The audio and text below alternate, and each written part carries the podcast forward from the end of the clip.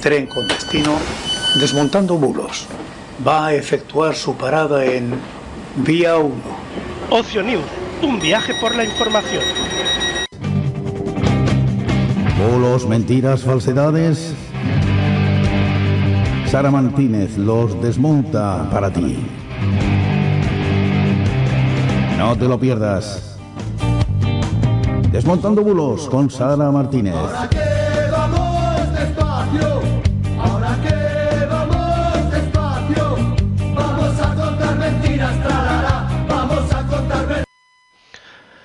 Muy buenas noches y bienvenidos a todos. Hoy es jueves 2 de febrero de 2021, las 9 de la noche. Estamos en directo en Ocio News y como siempre tenemos a nuestra compañera Sara Martínez y hoy podemos volver a saludarla con cierta normalidad. Muy buenas noches, Sara.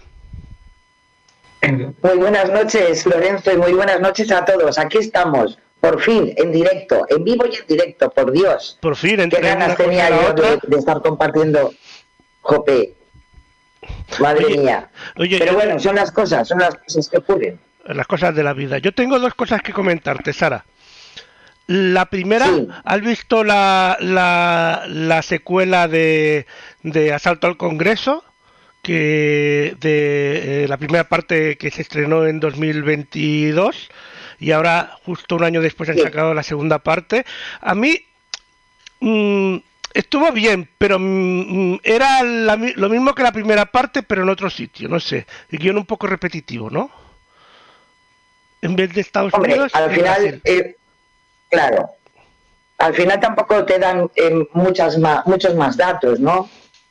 Ni tampoco, eh, no sé, eh, es una ninguna novedad de todo lo que ocurrió allí, ¿no? No. Entonces, pues bueno, No, no, la no sé verdad si- que El año que viene sabremos si es una trilogía o no, que sacan cada año. Eso ya depende de... es lo que te iba a decir. Tendremos que esperar a la tercera parte. A ver, a ver- ya sabes que se segundas desarrolla. partes nunca fueron buenas. También, Y también. entonces esta es una más. Y luego te voy a comentar Así que, que ah, pues, siempre empezamos Sí. hablando de ciberseguridad y lo que ha pasado en una de mis empresas eh, esta semana. Y es que yo ya he estado Ay, diciendo hace tiempo en la empresa, tenemos que cambiar las claves porque no puede ser que andemos usando las mismas claves para todo. Y no sé si el lunes o el martes Claro. se recibió un correo electrónico que ponía que había una notificación en... Parecía bastan- bastante legítimo, hay que decirlo, eh, una notificación en, en, la, en, este, en el buzón, este, en el DEU, Em, pero eh, pues era bueno no era cierto. Y había dos cosas del email y luego una tercera que así que a mí me hicieron saltar las alarmas. No me sucedió a mí le sucedió a una compañera mía. Estaba muy bien logrado. El primero es que el remitente era nuestro propio correo electrónico. Cosa rara. y el segundo era que eh, ponía nombre del destinatario dos puntos o destinatario dos puntos y en vez de poner pues si lo mandan pues para la empresa pues pondría el nombre de la empresa o en su caso el CIF de la empresa a veces. Y ponía el Claro, correo claro. electrónico. La administración nunca va a mandar un correo electrónico a un destinatario que sea un email sino manda a una Claro. empresa o a un CIF o a un nombre y apellidos. Esos dos. Eh, pedía que entrases en el DU a través del, de un enlace y a través del enlace saltó la tercera alarma que la verdad que no sé qué le pasó a, a mi compañera porque lo que te pedía era el nombre de usuario y contraseña cuando eh, Ay, madre mía. eh, en la administración pública, en la, en la en la administración pública, en los servicios nacionales, nunca o en la mayoría de casos no te van a pedir nombre de usuario y contraseña, sino te piden Nunca, el certificado digital o el eh, o la clave PIN. Y mi compañera, pues como usamos Claro. la misma clave para todo, pues bueno, pues después estuvimos cambiando claves y cambiando el sistema. Me he pasado toda la semana cambiando el sistema y para intentar mejorar y que no vuelva a suceder. Madre mía. Hay que decir una cosa, pero que sí que es cierto que algunos ayuntamientos tú puedes registrar para que te sea más fácil, digamos, te cuando te registras usas la clave PIN o el o el Claro, certificado estamos hablando, claro, de otra y después tú te claro, registras y, y- y te y, y das tu email y una contraseña. pero es en, algunos ayuntamientos, para que después sea más fácil acceder, digamos. Pero claro, en la administración Claro, claro. eh, general, en la nacional, que yo haya visto, creo que en ningún sitio Nada. te piden que te registres por nombre de usuario y contraseña, siempre certificado directamente cada vez. Pero bueno, mira, eh, tengo una anécdota que contar. Vamos a ver. Lógicamente, em, lo que hablamos muchas veces, Lorenzo, en definitiva, algo que no. que además yo creo que siempre tenemos la confianza que a nosotros no nos va a pasar. No, además, una Eh, cosa que me y a gustó veces mucho cuando hablamos. es que cuando le dije, Sí. mira, esto ha sido tal, tal, me dice, ¿y cómo te y, y, y cómo lo ves tú en el mail? Yo le dije, pues mira, por esto, por esto, otro, o sea, me preguntó, yo le dije, mira, pues el destinatario, esto, lo otro, o sea, que, que, mm, que se preocupó a decir, no, bueno, me ha pasado, ya está, no, pero ¿cómo puedo hacer para que la próxima vez no caiga en esta Para que no vuelva a pasar. Efectivamente, y mira, Claro, yo, yo por eso muchas veces en, en todo lo, lo que hablamos en todos los programas sobre ciberdelincuencia, sobre ciberseguridad, yo creo que a veces, a, ve- a mí a veces me da la sensación que parece que estamos contando siempre la misma historia, ¿no? Pero en definitiva es primero porque pasa, segundo porque los cuerpos eh, y fuerzas de seguridad del Estado todas las semanas tienen alguna información al respecto, es decir, que siguen produciéndose este tipo de cosas y además eh, que nos puede pasar a todos, o sea, a todos. ¿Por qué? Pues porque se juega a veces con la inmediatez, con que vas con el móvil, te han mandado algo y estás en la calle. Eh, no, no vas con, con la pericia de, ostras, pues es, no, lo primero que haces es confiar. y ojo, Y yo y- creo que gracias a que Y después de estar todo bien demostrado que, que lógicamente era un engaño y tal, y me dice, llamo a la, ll- llamo a la a la asesoría que tenemos para ver si realmente tenemos una notificación y yo, tú llama si quieres, pero que no hay ninguna notificación, que te han engañado. Claro, o sea que todavía claro, tenía la claro, esperanza, pero bueno, efectivamente no había ninguna Es notificación. que es, es, es lógico, ¿eh? O sea, y lo dicho, yo eh, soy la primera que me han llegado, que ojo, que me he dado cuenta, pero que igual en otro momento te pilla de otra manera y, o, o- o coincide. Lo que hablamos muchas veces cuando nos eh, mandan correos electrónicos de una empresa de, de- de paquetería, ¿no? Mm. Pues hombre, si no estás esperando ningún paquete, pues igual sí que te pones eh, en alerta. Pero a lo Claro. mejor coincide que estás eh, esperando un paquete de algo, de una compra, de lo que sea. No, y más hoy en día que, pues, que estamos pues- todo el día esperando paquetes. Siempre hay un paquete Efectivamente. Siempre hay uno. O sea, vamos a ver, los malos son tontos, son malos, pero tontos no. O sea, y claro. si todas las semanas eh, hay intentos de phishing, de smishing, es porque al final consiguen lo que, lo que quieren. claro. Entonces, eh, es, en definitiva, es ponerse eh, siempre en, en- en cierta alerta. Igual que, que vamos por la calle y sabemos que hay semáforos y que hay que pararse cuando está en rojo, bueno, pues aprender un poco que en, en el ámbito internauta, pues también ocurren estas cosas. Eh, que hay también aprender a que hay una serie de, de- de semáforos rojos que además tenemos que detectar y conocer para que no nos lleven por delante. O sea que es lo que hay, es lo que hay. Que vienen con unos cuantos, hablando de ciberdelincuencias, veo que has puesto unos cuantos, ¿no? Eh, Es que esta semana ha sido, eh, yo siempre os digo que, que- que vale la pena tener eh, pues una serie de páginas, siempre un poco de base para pegarle vistazos. Y la página de Incibe, de Incibe y eh, el portal de la OSI, de la Oficina de, de Seguridad del Internauta, esta, eh, de verdad, esta semana ha sido tremendo porque han tenido avisos casi todos los días.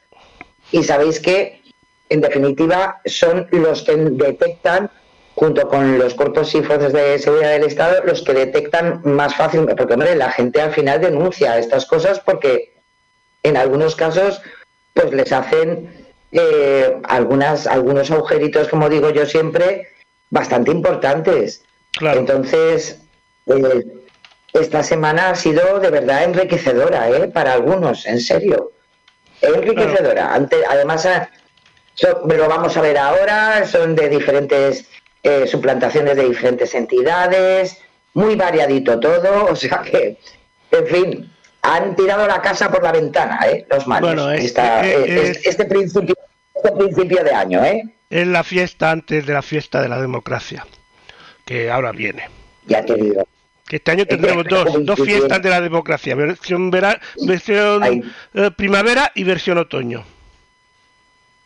Sí, para a, a ver si además vemos las diferencias. Eh, la verdad que se pondrá interesante el desmontando bulos en esto de tiempo, porque tendremos muchas cosas que verificar. Y, y va- y yo creo que además vale la pena, ¿eh? Vale la pena porque están. eh, la mensajería política eh, está, está en un plan que, en fin, Está la cosa muy Queremos saber, complicada. no sé. y, más, y más en esta, para mí, eh, hacer un, un error que van a hacer muchos, eh, hacer una lectura nacional eh, con las primeras elecciones que van a venir, eh, para mí va a ser un error enorme porque realmente mm, no tiene por qué predecir lo que va a pasar en octubre. Y puede Para, cambiar mucho. para nada, porque eh, en definitiva yo sigo pensando, en fin, que la ciudadanía, eh, no sé, tenemos, seguimos teniendo criterio. Nos costará más o menos tenerlo, porque a veces el ruido mediático es incesante, y, pero al final el criterio, eh, o sea, a pesar de que me- pasemos mucho eh, y que muchos politólogos eh, hacen eh, muchos estudios sobre cómo funciona nuestra democracia, cómo nos- nosotros como la- los ciudadanos y las ciudadanas, cómo nos comportamos con, con, esos, con, con- esa estructura democrática, yo sigo pensando que al final la gran mayoría se lo toma en serio, ¿eh? porque en definitiva depende nuestro día a día también de que las administraciones funcionen, de que de lo que queremos, de lo que, o sea, la gente la gente tampoco es tan manipulable, es cierto que hay pues a veces inputs, ¿no? que que que, que, que nos dan a entender a veces, pero yo creo que es más un hartazgo de lo que provoca la propia mensajería política que en verdad una falta de compromiso, ¿eh? con lo Sí. público, con, con lo de todos, ¿no? Y, y como tú bien dices, pues aunque uno piense que, que, bueno que casi es una macroencuesta lo que se puede sacar de unas elecciones, eh, por ejemplo, municipales o autonómicas, que eso signifique una, una continuidad en el, en el resto de, de, de- de- llamadas electorales, ¿no? Claro. Es que Eh, ni siquiera la- dicho las, yo creo que todos lo entendemos, sí. ni siquiera las autonómicas se pueden Sí, leer a, a nivel nacional porque no votan todas las autonomías. Si votasen todas las autonomías, todavía ahí podrías acercarte un poco más. Pero al no votar todas las autonomías, pues, si no me equivoco, Andalucía, Madrid y Cataluña como mínimo estas, y creo que Galicia y País Vasco tampoco votan, eh, al no votar todas estas es que realmente las autonómicas no pueden representar eh, todo el país tampoco. Claro, Porque- sa- ¿sabes lo que pasa? Todo eso viene porque al final, como eh, al final, desgraciadamente, cuando, cuando hablamos que una de las funciones de, de los medios de comunicación, y es cierto, es, lógico, una de sus funciones está eh, en, el, ámbito constitucional recogido, que es la, eh, la, la creación y la generación de opinión pública, eh, al final, nos- no- más que contarnos lo que está pasando y luego reflexionar sobre lo que está pasando, si nos, nos fijamos un poco, al final nos cuentan no lo que, el- la- lo que está pasando, sobre lo que está pasando, sino sobre lo que le está pasando a los políticos, y esto es marketing político. Y al final, eh, el que te diga, no, si un partido político gana en Cataluña, en Andalucía, eh, bueno, o sea, va, va de sobrado para las generales. Pues, pues a lo mejor no. No, porque entre Porque otras cosas, por ejemplo, el, el PP, por ejemplo, a día de hoy tiene imposible, prácticamente imposible ganar en Cataluña, por poner un ejemplo, o al menos Claro. en las últimas elecciones, o en el País Vasco. En cambio, eh, los tiene bastante en cambio ha tenido mayorías absolutas. eh, efectivamente Galicia o Madrid, eh, que ahí pues lo tiene muy fácil, entre comillas, al menos sacar mayorías. Eh, por lo tanto, no sirve para, para valorar eso, al menos en mi opinión. Pero bueno, cada uno siempre intenta barrer para su terreno. Y todo el mundo Claro, ganará y todo el mundo será una fiesta. Menos Claro. ciudadanos. Eh, a no ser que de la campanada, igual no es tanta fiesta. Pero bueno, eso ya lo que al final, en definitiva, es como todo, ¿no? Los políticos al final, eh, eh, digamos que, que el momento de, de una campaña electoral y unas elecciones, en verdad es un momento, en fin, más tenso. En definitiva es cuando se ponen, ahí sí que se ponen, ya no por encuestas, sino en verdad si los van a aprobar o no, eh, todo lo que han estado haciendo, tanto desde el gobierno como desde lo- los partidos de la oposición, ¿no? Claro. Como alternativa a ese Pero es poder que- que, que se tiene. Es que parece que, que se olvidan de que ahora, por ejemplo, bueno, ahora, dentro de dos meses, tres meses, eh, vamos a votar no a Pedro Sánchez, no a Bascal, no a, eh, bueno, a, a- a los cabezas de, bueno, a Feijó y tal, no los vamos a votar y a valorar lo que han hecho ellos. Vamos a, vo- a votar y valorar lo que han hecho el alcalde de nuestra población. Si opinamos que lo ha hecho bien o mal. Por lo tanto, Exacto. no, no hay que votar porque Pedro es guapo o porque no, hay que valorar a ver cómo lo ha hecho nuestro alcalde y las alternativas. la- tus- efectivamente, tienes que votar sobre, sobre las aceras que pisas todos los días.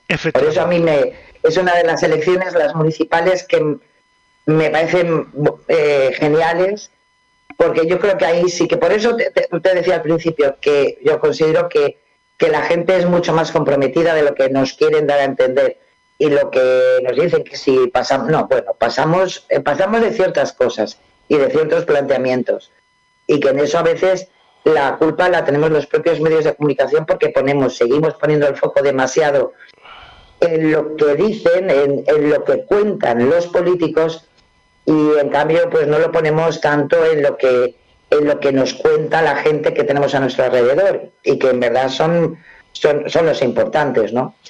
Y una Pero bueno, eso es así, al final la- hacer titulares es eso, ¿no? y una última reflexión antes de empezar con la ciberdelincuencia, que, que la mayoría de la mayoría de políticos eh, a nivel municipal, sobre todo eh, no de las grandes ciudades, eh, suele ser gente bastante honesta. Siempre hay alguna oveja negra, pero suele ser gente más normalita que los políticos que solemos conocer por la tele, por decirlo así. Totalmente, totalmente. Y más cercanos. Por eso hay, hay- normalmente. Claro. Eh, por eso hay alcaldes que llevan tropecientos años como alcaldes, eh, siguen teniendo los mismos apoyos, eh, no hace falta que vayan con siglas, que ya son ellos suficientemente autónomos como representantes públicos. Incluso ya Y te bueno, yo el por caso eso a mí- de que conozco Sí. algún alcalde que ha pasado por varias siglas Mm. y sigue gobernando. Claro, claro. O sea, primero era de Claro. un partido, después era de otro partido totalmente diferente y después fue independiente. ¿Por qué? Pues bueno, la gente ve lo sí. que hace y, y- y gusta. Y, lo votan por él, no por las siglas. Exacto. Es que en definitiva es la esencia más importante ¿eh? de, de- de la representatividad. Hombre, la esencia más importante, eh, ¿sabes lo eso- que sería, Sara?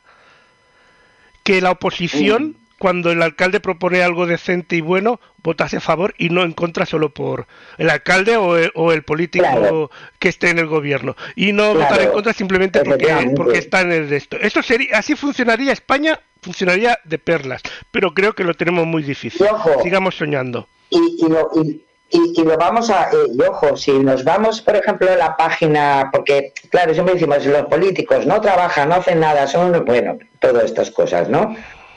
Eh, si nos vamos a la página de, de- de, por ejemplo, del Congreso de los Diputados o del Senado, que tiene sus páginas web, y nos vamos a toda la documentación, eh, todas las los proyectos, todas las normativas nuevas, todo, hay un montón de, de trabajo detrás de, esos políticos. Eh, ah, hombre, habrán algunos que pasarán mucho, como, como tú bien dices, Lorenzo, como en todos los sitios y en todas las profesiones, pero hay muchísimo trabajo. El, trabajo se- político es y, un trabajo y se, y se- y se llega a consensos mucho más fácilmente de lo que en verdad nos cuentan. parece. Claro, nos vamos a los grandes temas. Pero luego hay muchísimas normativas que están ap- apoyadas por la mayoría, eh, y, y no solamente de un bando o de otro, no, no. Los bandos al final llegan a veces a acuerdos en cosas interesantes que tienen que ver también con nuestra vida cotidiana. Mm. Lo que pasa que, claro, el foco se pone en, en- en otra historia.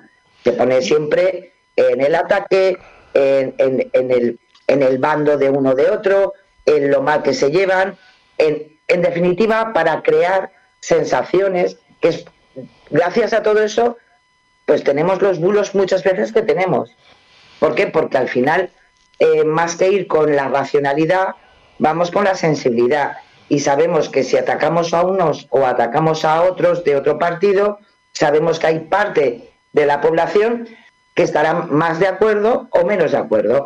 ¿Por qué funcionan las redes sociales? Porque al final el, el foco, las redes sociales, lo ponen en, lo, en, en el sentimiento, en lo que el me gusta, en lo que... Claro, y entonces, evidentemente ahí no vamos a conseguir ningún consenso. Pero claro, eso también, eso también forma parte de las obligaciones de la clase política, que más que poner tanto el foco mm, sus representantes en los no acuerdos, también es importante de vez en cuando poner el foco en lo que sí que se está de acuerdo y en lo que sí que se puede negociar. Y eso, como tú bien dices, eh, Lorenzo, pues ahí vamos a tener que sentarnos un rato para, para que pueda llegar, vaya, porque Bueno, a estas no- alturas, desde luego que no. No sé si hoy traes ese tema, si no, no sé si caerá la semana que viene o a ver o a ver cómo va el tema del policía infiltrado eh, en la CUP que se que, que tuvo relaciones con eh, cinco eh, personas de la CUP y, bueno lo quieren denunciar, bueno qué follón. Ya iremos investigando porque es una Sí. cosa que ha salido no sé si hoy o ayer y está todo el mundo ahí que bueno Y salió ayer mismo, no lo traemos, no lo traemos para esta semana, pero, pero bueno, de todas formas, para ir abriendo boca, que sepáis que este tipo de técnicas eh, eh, es lo más habitual del mundo. se y se producirán. O sea, siempre. Pero ¿eh? si hay, si miles, hay miles de películas de, de agentes secretos ligando, o sea, eh, pero bueno, vamos a la ciber, claro. vamos a la ciberdelincuencia, Vamos, vamos, vamos. que si no, que nos ponemos a hablar tú y yo, empezamos No a venga. llegamos. Es que hacía mucho tiempo que no podíamos estar. Sí, hay, que ponerse hay. al día. Pero fin, vamos, vamos allá. Vamos con uno de los primeros eh, avisos, en este caso de, de, de INCIBE, que es una campaña de phishing que está suplantando a la Dirección General de Tráfico, en la que se comunica que tienes una multa no pagada. Malas noticias. Claro, para resolver la infracción es necesario descargar un docu- documento que, va en el mismo mensaje, completarlo.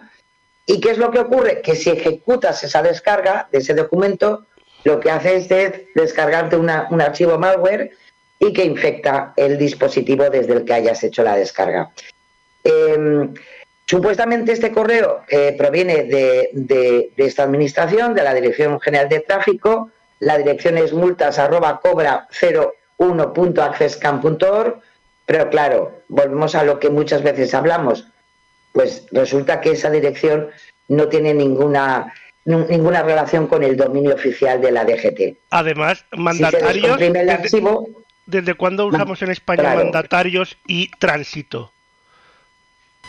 Ya solo con Eso cuántas palabras. veces lo hemos comentado.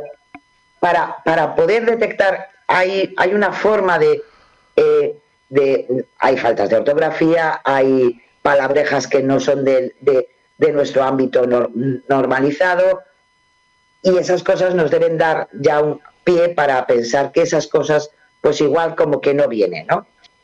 Este malware que, que- que al final te descargas se caracte- es un tipo de troyano, ya hemos hablado alguna vez de, de- de este tipo de troyanos, y se caracteriza, perdón, por extraer la información bancaria. Entonces, pues claro, es muy peligroso, muy peligrosito. Eh, al descomprimir ese archivo, como os decía, eh, no es un formato de texto, no nos sale ninguna factura, ningún documento PDF, y en cambio es un ejecutable de Windows y por tanto pues la infracción la tenemos ahí a lo grande. Así que ojo con, con- este tipo de, de- mensajitos. Y como bien eh, eh, ha comentado en diferentes, eh, hasta en sus propias re- redes sociales, la propia DGT, que ha ofrecido un teléfono de atención al ciudadano, ciudadano el 060, más que nada para reportar este tipo de fraudes o, o, o por lo menos ojalá que no, no te lo llegues a descargar, pero si te lo, te lo descargas, o sea, si no te lo descargas, por lo menos comunicarlo para saber por dónde están funcionando los malos. O sea que, ojo con esto. Y nos vamos a otro. Perdón.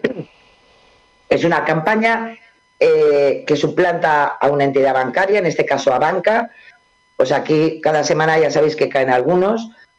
Y, y en este la víctima recibe también, pero un SMS indicando que se ha realizado un cargo en su cuenta, un acceso no autorizado o una actividad sospechosa, adjuntando un enlace que es fraudulento porque te redirige a una página web maliciosa que en este caso pues suplanta a esta entidad bancario, bancaria.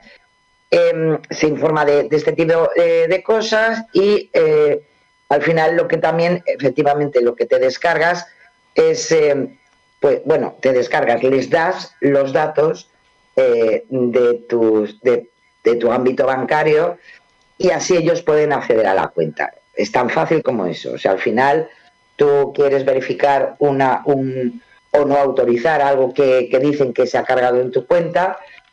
Y además, eh, hay una, eh, ahora están haciendo algo muy interesante porque como tú das tus datos, tu, eh, los datos de tus claves, tu número de teléfono, entonces acordaros que ya también hablamos de esto, al tener tu, tu teléfono, son capaces de llamarte eh, de forma telefónica a la víctima y seguir solicitándote más información y eh, poder acceder, al final eh, por los datos que tú mismo le estás dando a esa cuenta online en la que quieren entrar. Así que, ojo, porque se la saben, se la saben todas. ¿eh? Y nos vamos a otra. Esta es un poco más, más, más, eh, más, um, um, no sé ya ni cómo decirlo, pero más, más, bestial, ¿no? Es una campaña de extorsión en la cual los ciberdelincuentes suplantan, en este caso, la identidad de las fuerzas y grupos de, de seguridad del Estado, acusan a las víctimas a través de un correo indicando que han visitado eh, sitios web de pornografía infantil y que han cometido otra, otra serie de delitos relacionados con esto. Y además adjuntan un documento eh, y que indican que en el plazo de 24 72 horas pues, eh, pues te exigen que, que, que, le des una serie de datos para, para poder, mm, en fin, poder presentar algún tipo de documentación sobre la acusación. Y, y si, no si no lo hacen, pues procederán a ejercer cargos penales contra, contra, contra ti, vaya. Eh, la verdad que si, si, lo veis en las imágenes da un poquito de cosa, o sea, recibir una cosa así, pero si nos fijamos en, lo que es el, expediente de, de, notificación, pues hay cosas muy raras, ¿no? Eh, carta de convocatoria, eh, que te pongan en orden de arresto, eh, hay faltas de ortografía, pero al final, como podéis ver, eh, al final hay gente que, que, que, que, al final accede ante una situación donde los estafadores pues juegan con el miedo de que de repente te veas implicado en una, en una situación así y, bueno, y al final no es por nada. Lo triste de todo esto es que en el momento en que tú eh, te pones en contacto y tú eh, haces lo que te quieren que hagas, pues al final lo que te piden al final es una compensación económica para seguir con, con los futuros fraudes, con lo cual eh, la verdad que es un poquito mmm, cachambrosillo, ¿eh? o sea que ojo, porque además desgraciadamente eh, en este caso el, propio Twitter de la Guardia Civil eh, hizo diferentes com comunicaciones porque desgraciadamente pues eh, había gente que hasta iba a, la, a las comisarías eh, para que a lo mejor era lo mejor que se podía hacer, pero bueno, con el susto en el cuerpo decir, oye, que me ha llegado esto vuestro y, y de dónde viene todo esto, ¿no? Así que, ojo, que están, están muy creativos, ¿eh? muy creativos los malos. Madre mía. Um, ¿Quieres beber un poquito de agua? ¿O seguimos? estoy en ello. Vale. Es que he Bueno. pasado una estupenda gripe Bueno, y bueno, es una maravilla, ya sabéis. Es- es- bueno, había que pasarla, o sea, si no, o sea, si no, no es enero, ¿cómo no? No. y aquí por aquí No. arriba, por, por, por el noroeste, ha estado haciendo, ha dejado de llover, cosa que se agradece, pero ha empezado a bajar las temperaturas, que ha dado No, no, gusto. Y si no, de paso no. tienes eh, pues trabajo nocturno, pues ya, en fin, te puedes imaginar que es una monada todo. Genial. Pero No, bueno, ahí estamos, ahí estamos la semana pasada tuvimos toda la semana nevadas a partir de 500 metros y abundante, pero bueno, Ay, Dios eh, eso es la historia. Y, y ahora y esta semana hace más frío que la semana pasada, pero bueno, ahora ya no nieva, no hay agua. Vamos a seguir. Algo es algo, ¿no? Algo es algo, Ay, algo es algo. Bueno, os traigo también, como todas las semanas, también, pues, una serie de vídeos, me parecen súper interesantes, son cortitos, que tampoco, pero eh, que nos dan algunos, algunas píldoras informativas sobre todo esto de la desinformación, y en este caso nos hablan de las teorías de la conspiración, que además resultan súper atractivas y por eso se viralizan con tanta facilidad. Y nos lo explica en este caso eh, Begoña Díaz, que es eh, doctora en ciencia cognitiva y lenguaje en la Universidad de Barcelona. Y la verdad que nos da, nos da eh, una serie de, datos muy interesantes que, la verdad, no es por nada, pero eh, nos pueden ayudar a entender mucho más por qué se viraliza tan fácilmente y, qué fácil es confundir, las cosas. Y, y lo que pasa que, claro, al final todo esto es muy nocivo eh, para, para, para precisamente lo que hablábamos al principio del programa, para crear opinión, para es- esa mm, opinión además responsable e individual de cada uno de nosotros. Pues Begoña Díaz nos lo explica muy bien. Vamos a verlo, Lorenzo. Pues vamos a ello, que lo tenemos aquí. Ahí, el 1.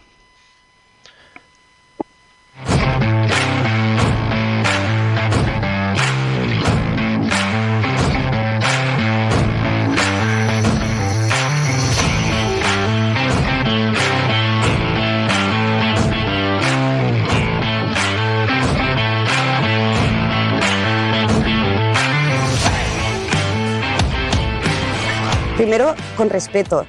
Nadie quiere estar equivocado. ¿no? Estas personas que tienen quizás estas creencias un, poco mm, conspiranoides, realmente no quieren hacer un daño. Simplemente ¿no? se han creído ciertas teorías. Entonces siempre nos tenemos que acercar a los demás desde el respeto, sin decirles, estás equivocado. ¿no? Y nuestra única arma es ofrecerles la información real, pero aportando también la fuente. No podemos decir, yo creo, yo he oído, ¿no? Tenemos que decir, bueno, pues la Organización Mundial de la Salud, ese organismo ¿no? que vela por los intereses de, toda la población mundial, ha dicho, ha recomendado tal cosa, ¿no? haciendo siempre pues, ese buen uso de la información que tenemos y de dónde la hemos sacado, porque si no acabamos entablando un- una discusión de yo creo, tú crees, y ahí no podemos ¿no? Eh, ganar en esa batalla, siempre tenemos que informarnos bien, guardar bien esa información en nuestra memoria y aportarla en este tipo de debates. No podemos hablar de personas mentirosas, yo creo, sino momentos en los que alguien, por algún interés, lanza una mentira. No, pero ese interés que tenga la persona puede ser tan, tan sencillo como querer llamar la atención a veces. ¿no? Otras veces detrás pues, hay intereses económicos, políticos. Es difícil encontrar una única explicación, pero siempre detrás de una mentira se busca un beneficio. Nuestra misión es ver un poquito más allá de la mentira y saber qué está consiguiendo esa persona teniendo nuestra, nuestra atención y nuestro seguimiento. Normalmente, pues estas teorías ¿no? hacen un arraigo en nuestros miedos, en el no saber qué va a pasarnos, en no saber si vamos a casi a sobrevivir. En este sentido, eh, estamos en un momento de estrés en el que quizás no pensamos con total claridad porque estamos más en un, en un estado en el que tenemos que luchar contra algo, ¿no? en vez de estar en un estado más racional. Eh, estas teorías de la conspiración pues, suelen salir ¿no? en esos momentos en el que hay un estrés un poco generalizado. Pero también tiene sentido ¿no? que triunfen las, estas teorías de la conspiración porque el ser humano al final lo que quiere es saber y conocer. ¿no? Somos una gran sociedad gracias a que sabemos muchas cosas. Y cuando no sabemos, ¿no? siempre vamos a ir a buscar esa información, necesitamos conocer. Y en ese momento es donde, en la falta de, de, explicaciones o de encontrar un sentido a lo que pasa, es cuando aparecen estas teorías y tienen un gran calado en la, en la sociedad. Pues ahí teníamos esa información muy interesante como siempre. Pues sí, es verdad que eh, vale la pena, porque en definitiva saber lo que nos jugamos con, con la información, pseudoinformación y la desinformación, pues hombre, también tiene que ver también luego con nuestro, nuestras relaciones sociales, ¿eh? porque en definitiva luego todos hablamos con nuestros amigos, con nuestra familia, y, y, vale la pena, pues hombre, tener una serie de rigores para, para que, bueno, para que por lo menos en tal caso que cuando discutamos sea una discusión que sea buena, que sea positiva y, y no caer pues en lo facilón que a veces nos ofrecen eh, en redes sociales, ¿no? Y mucho más con las teorías, eh, bueno, hablaremos después con algunos de los bulos y medias informaciones que, que, normalmente pues podemos detectar todas las semanas que pues pues hombre al final crean un estado anímico un poco extraño, ¿no? Así que veremos la semana que viene qué nos cuentan también. Y vamos nos a vamos datos. a la transparencia. Sí, eh, a, a, los datos, vale, nos vamos a, a Europa Press Datos. No, espera, sí. faltaba uno entonces, sí, ¿no? espera, faltaba la transparencia este. Sí, sí. Vale, vale. Sí, con los vale, compañeros de Cibio, eh, en esos resúmenes que nos hacen tan interesantes del BOE, del Boletín Oficial del Estado y de otros boletines autonómicos, pero en esta ocasión os he traído uno mm, para que veáis que, bueno, el BOE que parece pues algo que a lo mejor casi nadie lo, lo ve. Acordaros que todos los días sale el BOE y que lo podemos ver eh, gratuitamente, lo que se sale aprobado, las resoluciones, nombramientos, bueno, pues lo podemos ver en el BOE todos los días, ¿eh? desde nuestro ordenador, desde nuestra tablet, desde nuestro móvil. Y a veces te encuentras cosas como la que nos trae eh, Cibio, eh, que es una, una resolución de la Comisión Nacional del Mercado de Valores y que hace pública una sanción, en este caso un periodista, eh, que es adjunto a la dirección del Confidencial, que mm, posiblemente sabéis que es un digital. Eh, y es una sanción de 15.000 euros a este periodista, Agustín Marco Ortuño, porque es público, por la compra de acciones de OHL eh, y, precisamente por tener información privilegiada. Eh, la infracción se consideró muy grave por parte de, de, la Comisión Nacional del Mercado de Valores y, y, son unos hechos que ocurrieron en marzo de 2019. Mírate lo bien que le había venido a él antes de la, de, del inicio de la pandemia. ¿no? La sanción es firme en vía administrativa y, bueno, y tendrá que, bueno, puede recurrirla ante la Audiencia Nacional, pero en su caso eh, sabe que la sanción son 15.000 euros por esa, por, por, por esa compra eh, de acciones eh, por información privilegiada. No es la primera vez eh, que, este periodista ha saltado a la actualidad del BOE, ni por este tipo de, acciones. También en, en, abril de 2022 fue llamado a testificar por publicar un artículo que aseguraba que ACS preparaba una demanda millonaria contra Iberdrola por el caso Villarejo y el juzgado condenó a la compañía de Florentino Pérez en aquellas al considerar que usó esas informaciones para ataca, atacar a la energética. Así que son malas prácticas eh, que en este caso en el ámbito periodístico pues se deberían se deberían tener muy en cuenta. Así que bueno, todos podemos meter la pata, algunos lo meten bastante fácil, siempre con temas del dinero. Yo, la verdad que al final siempre es lo mismo. Así que bueno, pues en el BOE a veces os podéis encontrar cosas como esta, ¿eh? que también se sanciona, también se persiguen a, a, quienes no lo hacen bien, sea periodista, sea eh, em, eh, empresario, sea, sea lo que sea. Así que, bueno, en fin, hay, que, hay que ser honestos eh, siempre que se pueda. Sí, nos vamos con los datos de Europa Press, que por cierto, Hoy eh, sabéis que han salido datos nuevamente eh, eh, del ámbito laboral y los descargaremos para la semana que viene, algunos de ellos muy interesantes que han puesto hoy las botas gracias al Ministerio de Trabajo. Y, pero yo por, eh, por el contrario os traigo algunos datos que tienen que ver con el déficit. Sabéis que el tema económico está ahí, tenemos medio punto más si nos queremos comprar una casa para nuestra hipoteca, que lo ha subido el Banco Central Europeo, también ya ayer lo, lo, sub- lo subió la, la- la Federación eh, de Estados Unidos, esta mañana también Inglaterra, o sea que estamos, estamos en alza, ¿no?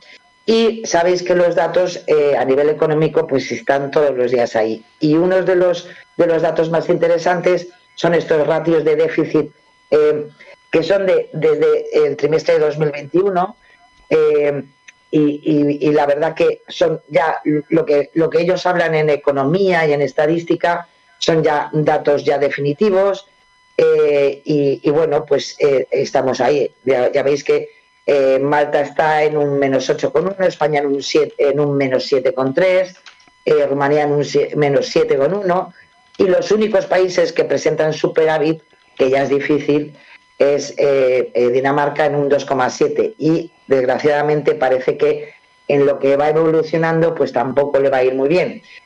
Eh, también tenemos eh, niveles de deuda pública eh, en los países de la Unión Europea y, y, bueno, también tenemos ahí datos. eh, Grecia está en un 200,7%, Italia en un 155,3%, Portugal en un 130,5%, España en un 121,8% y las menores ra- ratios de deuda las encontramos en Estonia con un 19,6, Bulgaria con un 24,2 y Luxemburgo en un 25,3.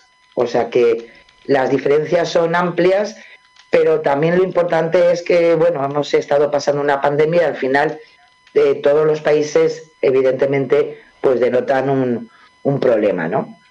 Y ya por último, también hay unos datos en esta semana muy interesantes, que es la inflación interanual de la zona euro. Sabéis que hemos tenido muy buenas, muy buenos datos para España.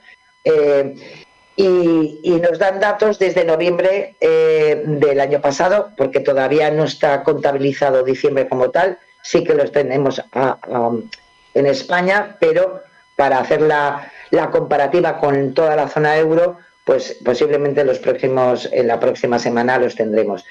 Y, bueno, pues hay que decir pues eso, que, que nosotros España estamos un poquito por debajo de la media y, y noviembre pues para la zona euro la inflación se quedó en un 10%, que es, es bastante, ¿no? Y luego hay otro, otro dato también interesante que es muy relacionado con lo que ha salido hoy, pero es el número total eh, de parados en España en el trimestre cuarto de 2022. eh, se contabilizó como 3.023.898, eh, es un 1,4 un 1,47% respecto al trimestre anterior, ha subido. Eh, eh, son 0,21 puntos porcentuales en relación a hace tres meses. Y, pero acordaros que esto es la EPA, es la encuesta de población activa que eh, sabéis que elabora el Instituto Nacional de Estadística, que es diferente a los datos que hoy se han dado, por ejemplo, y que se han hecho públicos en los medios de comunicación. Así que bueno, ahí andamos. Eh, sigue subiendo poquito, pero sigue subiendo eh, la tasa de paro y esperemos, hay que esperar los próximos meses a ver la evolución, aunque evidentemente, como dicen los expertos, pues de alguna manera sí que hay un pequeño estancamiento en, lo que es la evolución del, ámbito laboral, porque también hay un pequeño estancamiento eh, a nivel económico. Y con la subida de intereses, pues sabéis que eso también se va a producir, porque en definitiva lo que se quiere es enfriar la economía para que esa inflación no nos coma a todos, que veremos a ver si lo consiguen o, la solución, aunque en verdad posiblemente será la única manera de poder solucionar un poco y estabilizar un poco los niveles de inflación, ya no solamente en Europa, sino en el mundo, ¿no? Está la cosa, aparte de las elecciones, tenemos un añito por delante bastante interesante, Lorenzo. Y, igual pueden probar echándole un poquito de agua fresquita de esta del grifo, que últimamente sale muy fría. Por ejemplo, que además ahora sale fría, ¿verdad? Sí, sí, sí, sí, totalmente. es así. Y pues sí, nos vamos ya con lo que son los la desinformación, los los bulos, los diferentes bulos que, que se han producido durante esta última semana. Empezamos con, con Maldito Bulo, que, nos trae diferentes eh, propuestas. Y os he traído en concreto uno que es un contenido en inglés que ha circulado eh, por Twitter y por Telegram y también por algunos blogs que a partir de ellos pues se ha traducido al español donde se dice que el gobierno alemán ha admitido que un alarmante número de personas vacunadas contra la COVID-19 están desarrollando síntomas similares al SIDA. Era ya lo que nos faltaba. Combinación COVID-19, SIDA y vacunas. Eh, el, trío perfecto. Para eso, para sostener esta, esta afirmación, eh, entre comillas, el artículo recoge un informe epidemiológico de un instituto de salud alemán eh, de principios de, 2022, de hace un año, en el que, según ellos, se indica que los vacunados presentaban más infecciones de la variante Omicron que los no vacunados. De esto, el contenido interpreta que los vacunados están desarrollando síndrome de eh, inmunodeficiencia adquirida, el SIDA, lo que llamamos SIDA, eh, y la etapa más avanzada de la infección del virus del VIH. Aunque, ¿qué ocurre? Pues que eso no es lo que dice el informe.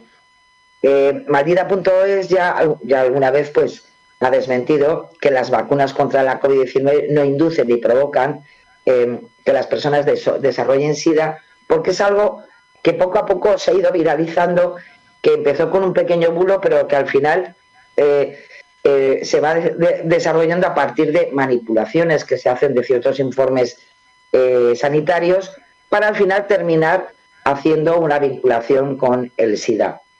Así que, eh, lo dicho, si os llega, si lo habéis leído, aunque os pone un enlace a un resumen de un posible informe de un instituto de salud alemán, que sepáis que no hay ninguna, ninguna constancia, ningún informe ninguna averiguación de que haya una relación directa entre el VIH y las vacunas de la COVID-19.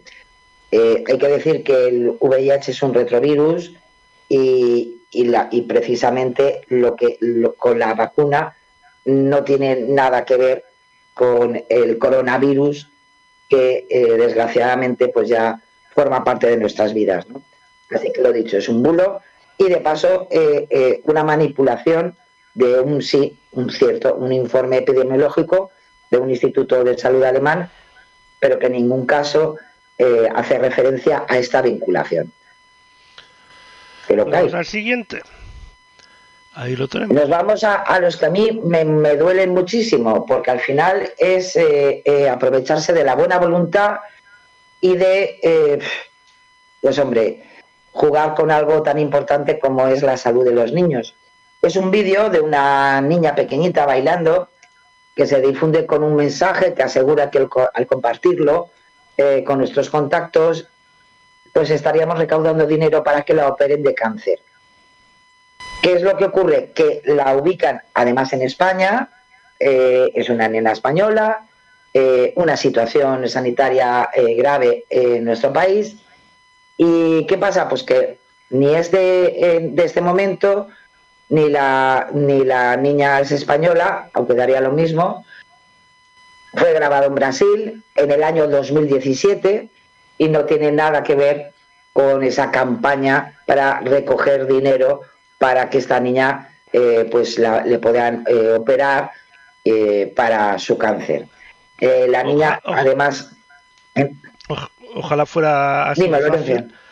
Eh, aunque hay que pensar un, poco una cosa, y es que si una empresa quiere donar dinero, mm, no hace falta que compre ni agarre, que lo done y punto.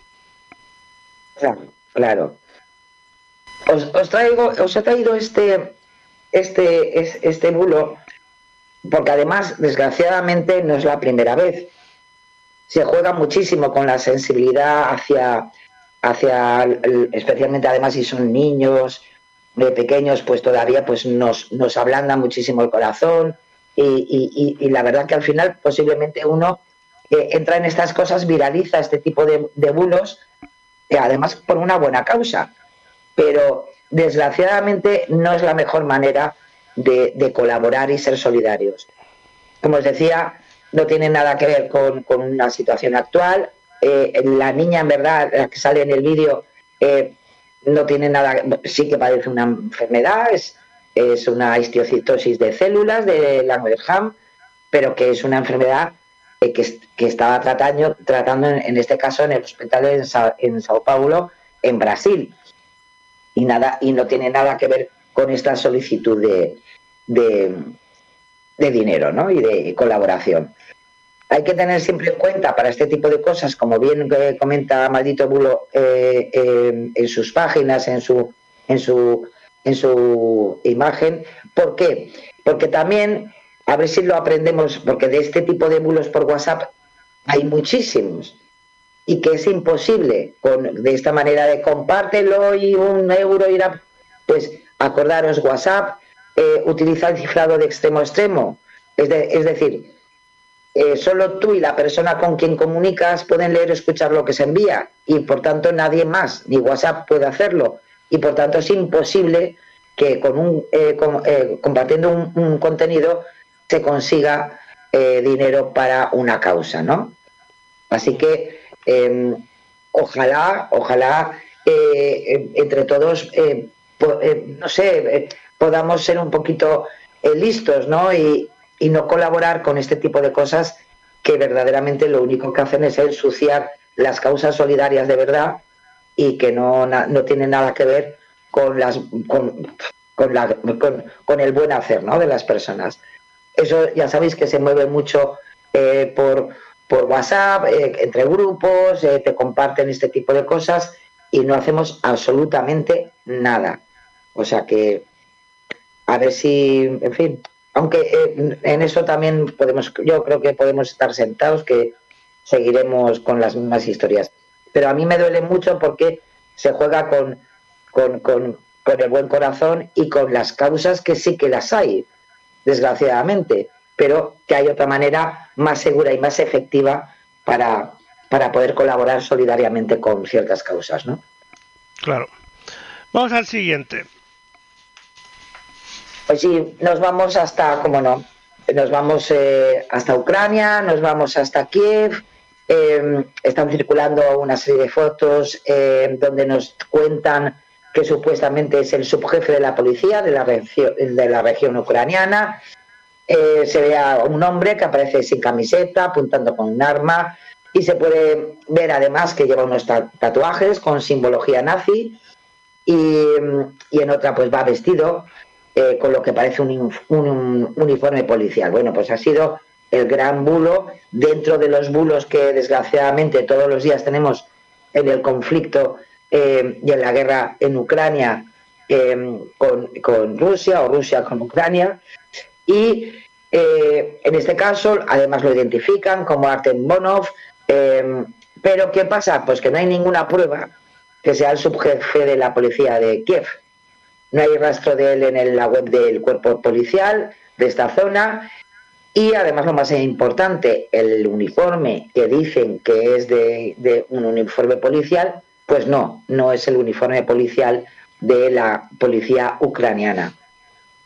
Además, los contenidos relacionan a Bonov, eh, eh, que desde el 2014 pues, eh, ya estaba vinculada a la policía, evidentemente lo que quieren dar a entender es que es la imagen eh, de, de, con esa simbología nazi, de lo que significa todo eso, pero al final lo dicho, Artem Bonov es un ucraniano, cierto, pues mm, eh, sí que es verdad que eh, el Ministerio de Interior de, Ucrania em, ha podido confirmar también que no, no, no forma parte de, de la policía, pero eh, que en ningún caso está vinculado con las fuerzas eh, de seguridad. ¿no?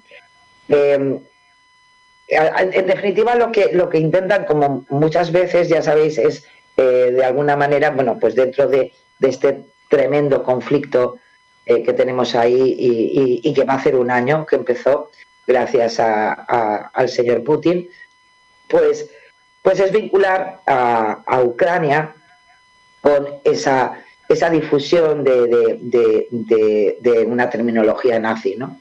y por tanto justificar lo que siempre ha dicho Putin, que es, eh, digamos, salvar a Ucrania del nazismo. Y claro, pues con este tipo de bulos intentan en, redes sociales, al final, en, en, definitiva, siguen siendo muy virales porque al final hay gente que consume este tipo de desinformación. Entonces, bueno, pues que sepáis que este señor, aparte de que la verdad que es un poco, eh, la verdad a mí personalmente me parece un poco feo, ¿no? pues que sepáis que este señor, que sí, posiblemente eh, será ucraniano, eh, posiblemente tendrá ideología nazi, pero que no tiene nada que ver con eh, la policía ucraniana y por tanto pues no, no se le puede de alguna manera vincular a la policía ucraniana con el nazismo, que es en definitiva lo que intenta este bulo, ¿no? Pues bueno, vamos al siguiente, vacunas, que hacía tiempo que no hablábamos. Bueno, hace 10 minutos. Y ojo, eh, os, os, invito a, sabéis que, desde que empezó la guerra en Ucrania, eh, sabéis que maldita.es tiene un, un, mapa donde eh, actualizan el número de bulos que, que se van desarrollando en las redes sociales en diferentes puntos del mundo y la verdad hay que, hay que reconocer que no va a menos, va a más si, os apetece, eh, la verdad que vale la pena ir al mapita y, luego nos llevamos bastantes sorpresas, porque España tiene un buen récord ¿eh? también, ¿eh? hay que decirlo. En fin. Y nos vamos con F Verifica, que ha recibido también un, y, nos, y nos comenta un artículo donde se hace eco de las declaraciones de un médico forense que asegura que los cuerpos de seguridad del Estado y los jueces no recibieron las vacunas anti-COVID para que no fallecieran en masa por los efectos de estos fármacos y así evitar que reinara la anarquía. Eso tal cual es lo que eh, se difunde en el bulo. Este señor que se llama... Yo me acuerdo de cuando pues hubo las muertes en masa por culpa de la vacuna. Me acuerdo perfectamente, menos mal que nosotros nos salvamos. bueno, pues hay que decir que además, eh, eh, la verdad que el, el, bulo, como siempre, intenta evidentemente convencernos y, darnos eh, datos, ¿no? Nos, nos, nos, dice que en, las, en unas 16.000 autopsias realizadas en concreto en Asturias, tras iniciarse la campaña de vacunación, se han encontrado coágulos de hasta un metro ojo, ¿eh? coágulos de hasta un metro de diámetro ¿eh? en los cadáveres, ¿eh? ¿eh? presuntamente causados ¿no? por, por, por, la, por la vacuna. A mí lo del de el, metro de diámetro, Lorenzo, ¿tú te imaginas un coágulo de un metro? Es que estaba pensando, un metro de diámetro, es decir, de un lado a otro son dos metros, es más alto que muchas personas. Y de diámetro, pues bueno. Es una pasada, ¿eh?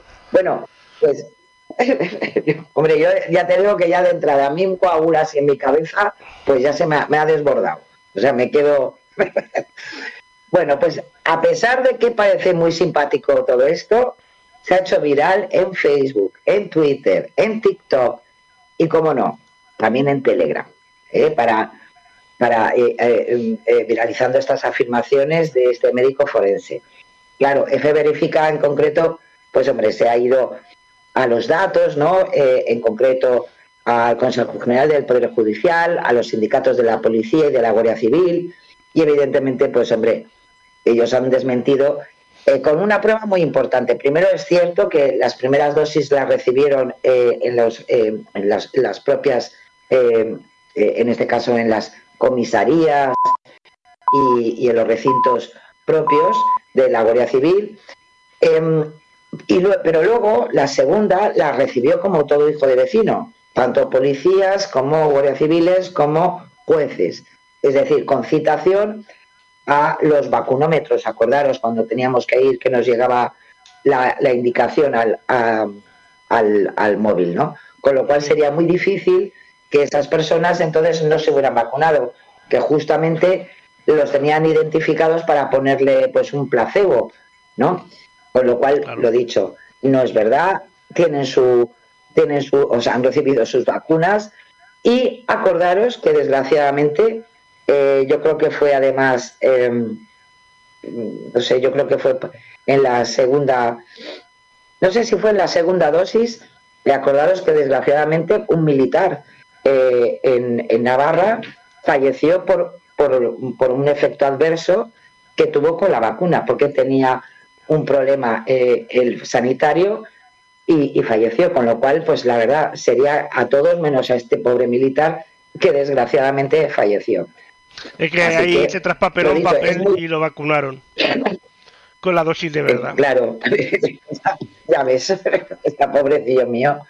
Entonces, pues lo dicho, se ha hecho muy viral, pero yo lo dicho, yo fuera parte que diga lo de lo de, de que, en fin, que a los jueces y a la policía y a los militares que no los vacunaron para que, en fin, no, no se murieran todos, porque además, si no, imagínate la que se podía haber montado. Bueno, lo del lo del mm, el diámetro de un metro del coágulo, o sea, está por encima de mis posibilidades, en serio. Pero bueno, ahí Bueno, estamos. y recordemos Se- que también tienen que estar muy pendientes de los políticos que se colaban. Claro, Eh, a ver, a ver, acorda- no hay que acordarse, efectivamente. Que Y no la mejor campaña de vacunación. vulgarmente. Eh, eh, es que la mejor campaña de vacunación fue eso. Así es, así es. En fin, ya sabéis que está la, dosis de refuerzo que empezó ya casi hace un mes eh, para que se la puedan poner no eh, ya en este momento ya los los menores de 60 años y que ya sabéis que como, no, como, como siempre es voluntaria, pero bueno, que, que puedes ir a tu centro de salud para esa para ese refuerzo y vuelven evidentemente los temas eh, en los bulos también mucho con la con la actividad, ¿no? Así que, en fin, hemos tenido este, pero seguro que la semana que viene tenemos que destacar alguno más. Ya te lo digo yo, Lorenzo.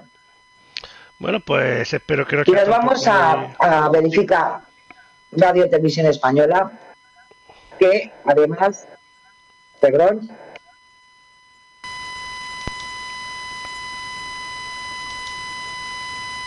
Bueno, eh, pues... eh, no Vaya sé- Vale. Hola. No sé qué le está pasando a Sara. Pero bueno, eso es lo que tiene directo. 10 y 3 minutos de la noche en este Desmontando Bulos del jueves 2 de febrero. No sé qué está pasando con eh, nuestra querida Sara. A ver si la recuperamos enseguida. Hola Sara. A ver. Bueno, estamos en ello. Em, y nada, es lo que tiene el directo. Estamos aquí. Y eh, bueno, que lo que estábamos diciendo. ¿me escucháis? Bien. Sí, perfectamente. Ay, disculpadme, es mi problema de mi, de, de mi móvil. No te preocupes. Bueno, como os decía, nos vamos al tema genial de la semana. ¿eh? Nos vamos a, a todos, yo creo que todos hemos sido conscientes de que teníamos un, un tema muy interesante. Eh, nos faltaba, que conste que nos siguen faltando los extra- extraterrestres, Lorenzo. Pero el- sabéis que el, el núcleo de el núcleo de, de la Tierra eh, ha hecho cosas raras y por tanto pues un poco más bueno hay que decir que hasta los medios de comunicación algunos han ayudado a que bueno que se amplifique muchísimo desgraciadamente un estudio que se ha hecho en la Universidad de Pekín eh, en el Instituto de Geofísica Teórica y Aplicada sobre el núcleo interno de la Tierra, diciendo que se había detenido y que eh, había comenzado a girar en sentido contrario. Todo muy bonito, todo precioso. ¿no? Claro, ¿qué, ha ocurrido? Que a partir de ese, ese estudio que sí que habla de, de, ciertos eh, eh, eh, movimientos telúricos de, internos de la Tierra, en su núcleo, etcétera, pero pues se ha hecho una interpretación errónea de ese artículo científico y, y lo dicho, algunos medios de comunicación han ayudado a que un poco más pues pasáramos una mañana pensando que era ya lo que nos faltaba también. ¿Eh? Lo interesante es que sí que es verdad, hay que decir que tanto los ver- verificadores españoles como diferentes asociaciones científicas, pues hombre, la verdad que se pusieron en alerta para decir, a ver si explicamos bien las cosas, que esta variación eh, eh, de la rotación del núcleo interno de la Tierra no significa ninguna cosa del otro mundo, ni está empezando el fin del mundo, ¿no? Ni nos va a tragar la, el sol, ni, ni nada por el estilo. Entonces, sí que es verdad que en redes sociales aquel día fue una maravilla, porque yo eh, llegué a ver hasta, en fin, algunos hasta ponían fotos que eran de, en fin, que se podía ver el pobre núcleo que se estaba parando y teníamos lo peor de, de lo que nos podía pasar. Pero nada que ver con la realidad. Yo me imagino que todos nosotros ya somos conscientes de que esa pausa de la rotación en la de, no, no es nada del otro mundo, son milimilésimas de segundo y que además se producen, a mí una de las, una de las explicaciones que más me gustaron es que en primer lugar no se pausa, sino que es verdad que hay un pequeño retroceso en la, en la rotación, pero que además esto eh, se produce mm, eh, a veces cada 70 años, o sea que es algo que los investigadores reconocen, pero que no ha, no, se, no, no, no ha producido ninguna, ninguna situación negativa, sino que bueno, pues son, son eventos que se van eh, produciendo en el desarrollo de la velocidad de, de la Tierra y que para nuestra vida cotidiana eh, pues no, no, no nos da ninguna, ningún, ningún problema más allá. Así que tú lo viste, ¿no? Me imagino. Sí, sí, claro, faltaría más. Yo creo que quien no lo ha visto es que no, no tiene internet, No, no- no está en el mundo. efectivamente. Pues vamos al siguiente. La verdad que, pero bueno, lo- a mí me hizo mucha gracia por eso, ¿eh? O sea, porque al final, bueno, un poco más, eh, en fin, ese día fue muy divertido Twitter, muy divertido. Me faltaba la pancarta de Lorenzo por si venían los... los La tengo ahí, la tengo ahí y todavía ¿eh? tengo esperanza de poder. Algún día, algún día. Bueno, y nos vamos eh, también con otro verificador, en este caso de la mano de Neutral, eh, ya que circulan por las redes sociales varias publicaciones que aseguran que una actualización de Facebook en, en 2023 va a permitir a los usuarios ver quién visita sus perfiles. Sin embargo, es falso eh, y se ha hecho muy viral. Nuevamente, que Facebook tú puedes ver el número de, seguidores y el número de veces que te ven tus contenidos, pero que no podemos saber quiénes son esos perfiles y si nos han visto fulanito o menganita. Se ha hecho nuevamente viral en la propia, lo, lo más interesante de todo es que, claro, se ha hecho nuevamente viral en, la, en el propio Facebook. Es decir, que al final se retroalimentan todos. ¿eh? Y, no tiene nada, na- nada que ver, ¿no? Es, eh, eh, en este caso, Meta ha tenido que hasta aclararlo en, una, en, su, en su página de Facebook, de que, lo dicho, sí que funciona ver el número de personas que visitan una página, además tiene que ser profesional, lo que sea, habla una página profesional, en modo profesional, y que es una de las funciones que tiene precisamente pues para monitorar eh, pues el- el- la comunicación de marketing de esas marcas o de, esa, de, o de esas personas que tienen como página profesional su, su, su enlace en Facebook, ¿no? Pero lo dicho, se puede ver una, una cifra de visitas, pero no te pueden indicar eh, las personas individualmente que han visto tu perfil. Así que, eh, a ver si, en fin, pero bueno, es, es una más de, de- que además normalmente yo creo que a todos nos ha llegado en alguna ocasión. En este caso es con Facebook, pero pasa también con Instagram. Y bueno, pues que sepamos que tanta información no podemos tener. Pues no. Pues vámonos ahora hasta el fact-checking para ver qué es lo que dicen nuestros amados políticos. Empezamos por este Sí, señor sí. que es eh, bla bla bla bla bla bla Juan Bravo del Pues es PP. Juan Bravo, claro, sí, es el vicesecretario de Economía del Partido Popular, eh, que precisamente en una entrevista en un medio de comunicación aquí en Galicia, eh, pues dijo que es un poco raro que tengamos mucho, mucho más, o sea, muchos más trabajadores y sin embargo no tengamos más horas trabajadas que antes de la pandemia. Así dijo él, ¿no? Claro, ¿qué ocurre? Que los datos de la encuesta de población activa, acordaros que hablábamos antes en, en- en- en los, en los datos de Europa Press y que elabora el Instituto Nacional de Estadística muestran que tanto el número de trabajadores como el de horas totales trabajadas ha aumentado desde el principio, desde el inicio, perdón, de la pandemia, ¿no? Eh, en concreto, en el tercer eh, trimestre de 2022, que son los últimos datos disponibles como tal, eh, que es cuando además realizó estas declaraciones el portavoz del Partido Popular, se trabajó un total de casi 5 millones de horas más en el mismo periodo de 2019. Por su parte, también las horas trabajadas de media han disminuido, pero tanto el INE como los expertos explican a Neutral que el dato de las eh, totales eh, de totales refleja mejor la situación, porque por ejemplo los contratos a tiempo parcial, los fijos discontinuos que tanto hablan también nuestros políticos y las horas eh, complementarias también afectan a esa cifra media. Neutral, de todas formas, en este caso, como siempre ya sabéis, que pregunta al gabinete de prensa del Partido Popular por las declaraciones de que hizo eh, Bravo, pero como ya es normal, pues no reciben los pobres nunca respuesta de la otra parte. Eh, a diferencia de lo que afirma Juan Bravo, el total de estas horas trabajadas alcanzó esas cifras superiores y son datos que se tienen ya consolidados.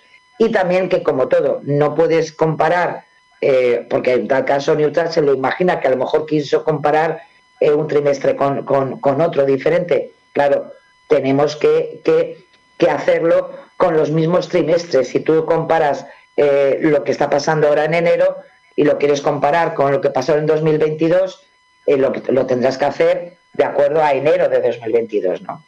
Entonces, de acuerdo a esos datos que sí que se tienen y que se puede y que está a- a- a- en- que las- las- los podemos ver y comprobar, pues sintiéndolo mucho, pues lo que dijo Juan Bravo de que en España tenemos muchos más trabajadores y sin embargo no tenemos más horas trabajadas que antes de la pandemia, pues es falso. Vaya.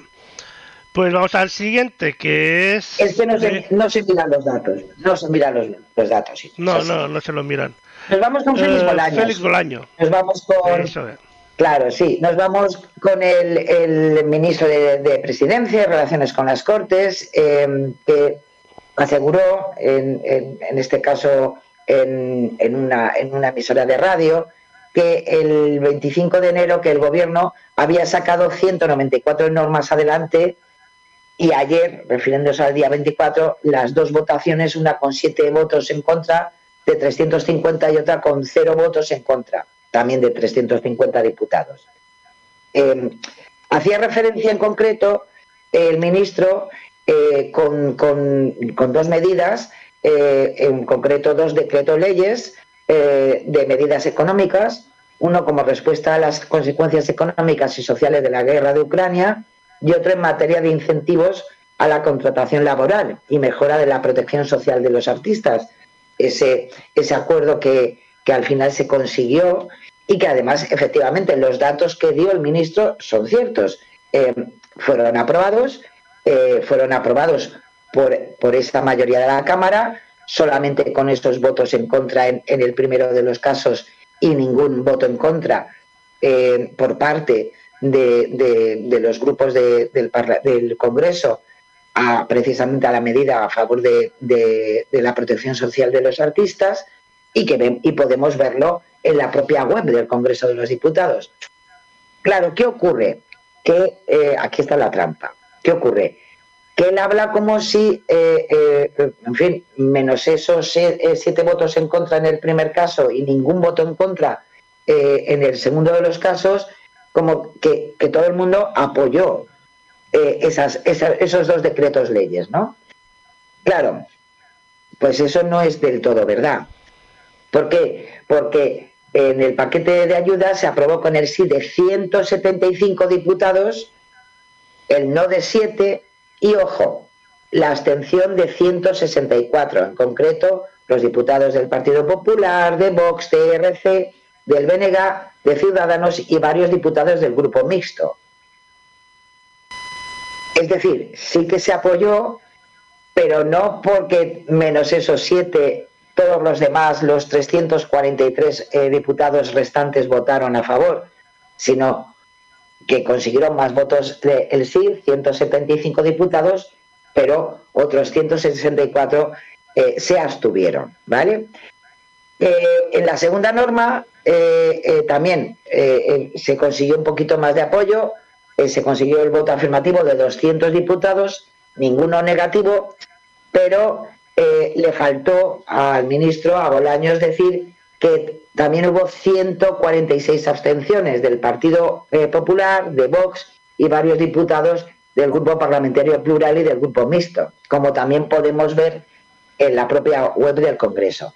Con lo cual, es cierto, 194 eh, normas eh, eh, salen adelante, en concreto estas dos últimas con mm, solamente siete votos en contra, la segunda medida con ningún voto en contra, pero se come y no hace mención a las 146, las 164 abstenciones que votaron abstención para, para esas, esas normativas. ¿no? Con lo cual, en esta ocasión a Bolaños le vamos a poner un dudoso, porque creo que ha sido muy pillo. El daño no es muy grande, pero es una media verdad que está bien que, saque lo positivo de, los acuerdos. Pero hombre, no hace falta dejar sin el resto de datos eh, de lo que ocurre. Así que lo vamos a dejar ahí en, en medio medio.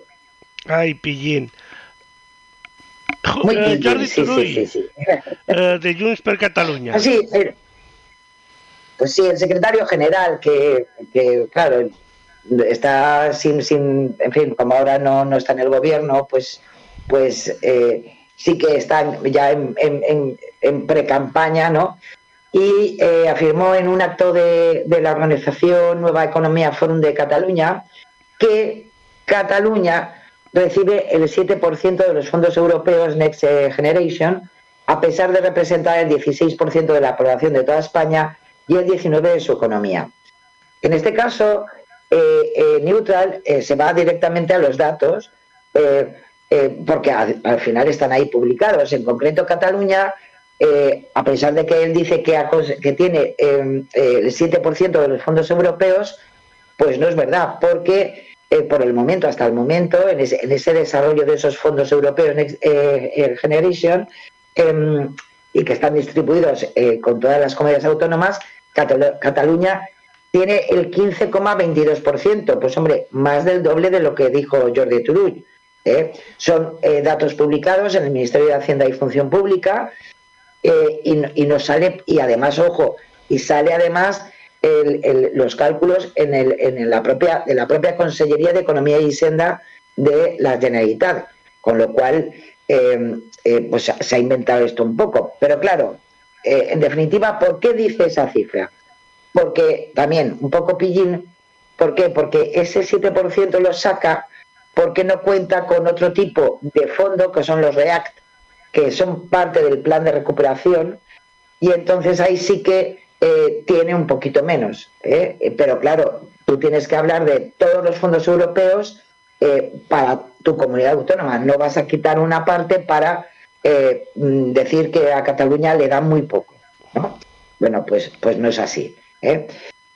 Cataluña, con esos datos, es la segunda comunidad autónoma, autónoma a la que se le ha asignado una mayor cantidad de recursos económicos procedentes de los fondos europeos.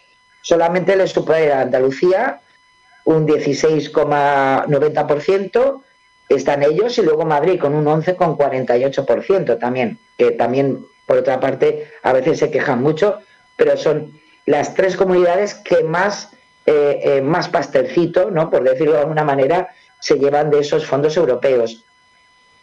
Hay otras eh, comunidades como La Rioja, que alcanza solamente un, un 0,97, Cantabria un 1,35, Navarra un 1,79 o hasta Melilla que llega a un 0,18% y Ceuta un 0,21%, aunque evidentemente hay una proporcionalidad respecto también a el número de ciudadanos que hay en esas comunidades, ¿no? Pero lo dicho, el 7% de, que dice Jordi Turul no es cierto, no es verdad. Eh, los fondos que están asignados a Cataluña llegan al 15,22% a día de hoy, que todavía se están desarrollando y por tanto tienen, tienen una, una mayor cantidad de fondos para desarrollar en su economía y en su desarrollo autonómico. Así que lo sentimos, pero también le tenemos que decir que no, que no ha dicho la verdad. Pues lo sentimos. Vamos a Rocío Monasterio.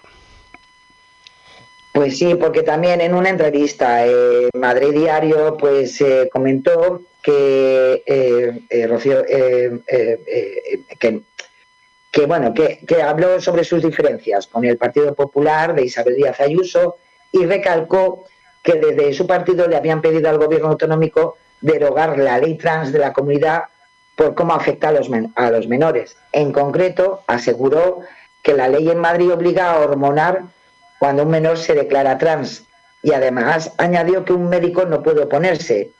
Y claro, pues que con esas medidas creen que está afectando a niños que no tienen la madurez suficiente para tomar una decisión tan seria. Claro, si nos vamos a la normativa, nos vamos a la ley del 29 de marzo de 2016 de identidad y expresión de género e igualdad social y no discriminación de la propia Comunidad de Madrid, pues no recoge lo que dice la obligatoriedad de hormonarse a menores trans. Sí especifica que tiene ese derecho en su articulado, pero en ningún caso se vuelve obligatorio, como dice la representante de Vox, o un requerimiento para cambiar el género registrado en su documento de identidad. Nuevamente Neutra se ha puesto en contacto, evidentemente, con el gabinete de prensa de Vox, pero no, pues no han comentado nada, no han hecho ninguna respuesta ni ninguna aclaración de estas declaraciones de monasterio.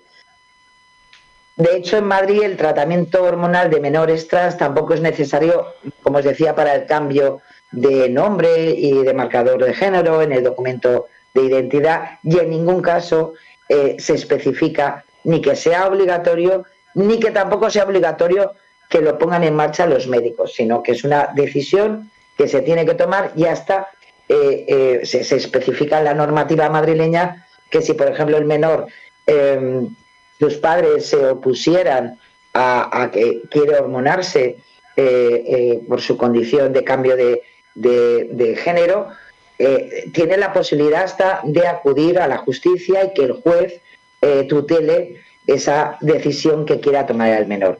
Con lo cual, pues tenemos que decir que el eh, monasterio pues no ha dicho la verdad. Pues bueno, pues monasterio, tirón de orejas. Y bueno, ya estamos llegando al pues final, queda la reflexión. Pues sí, nos vamos con un corto. Hace, eh, se llama El elefante en la habitación. Eh, es muy, bueno, la verdad que es muy simpático. Es una historia muy, pues bueno, para verse un poco y, como siempre viene en este caso de la mano de CGI y la verdad el trabajo eh, realizado por Anjit eh, Gavar y Apoya Chinit eh, es muy interesante. Yo creo que os va a gustar porque además no es por nada, por, por lo menos nos va a sacar una sonrisa seguro, seguro, seguro, Lorenzo. Pues vamos a ver si sonreímos un rato porque últimamente hace falta. ya te lo digo. Vamos a ello. A ver si os gusta.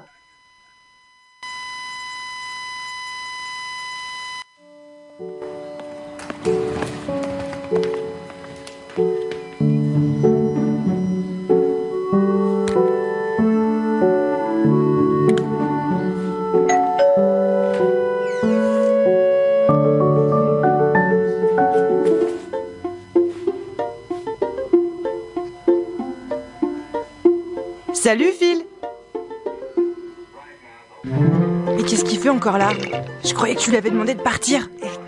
Phil. I can't just tell him to leave. Il faut qu'il parte. Okay, okay. Just give me some time. Cool?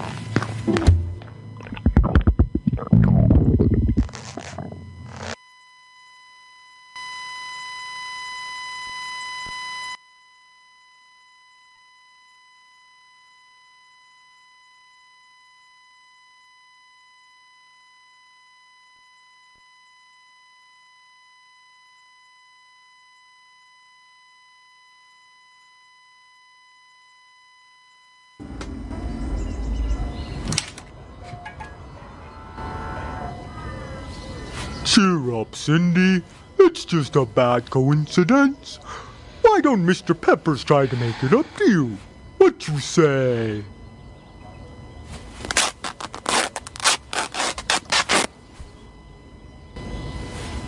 Hmm. You know what? You must be really hungry. I'll go get you something.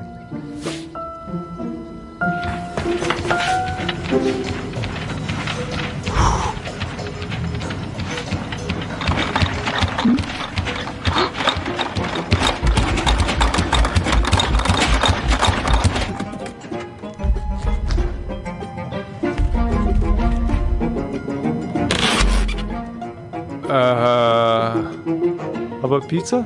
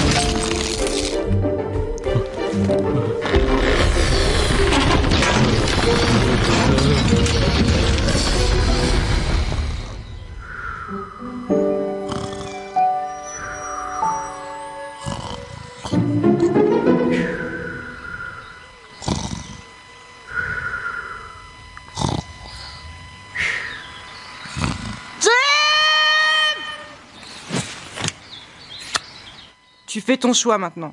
C'est lui ou c'est moi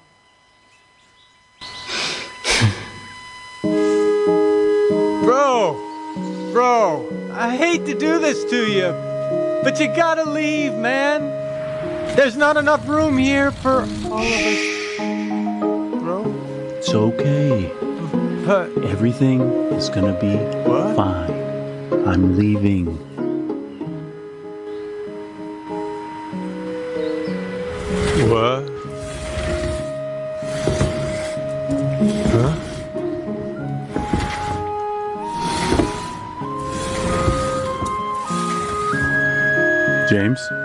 Cindy? Later.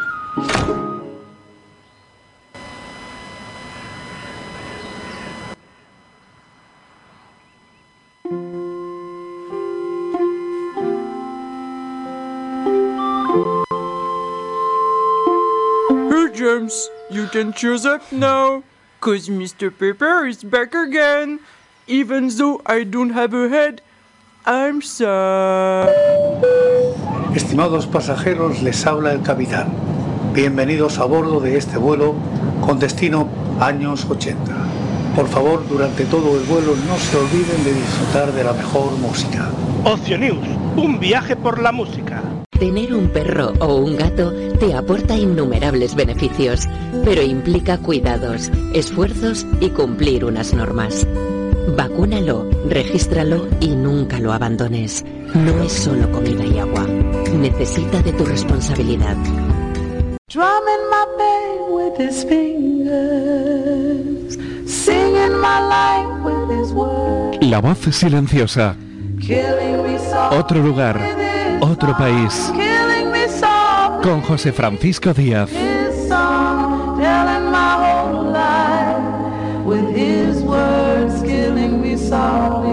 Cada noche, La voz silenciosa. Con José Francisco Díaz. Si nos estás oyendo, te oirán. ¿Quieres que tu anuncio salga aquí? Escríbenos un mail a anunciantes.ocionews.com o visita ocionews.com barra anunciantes.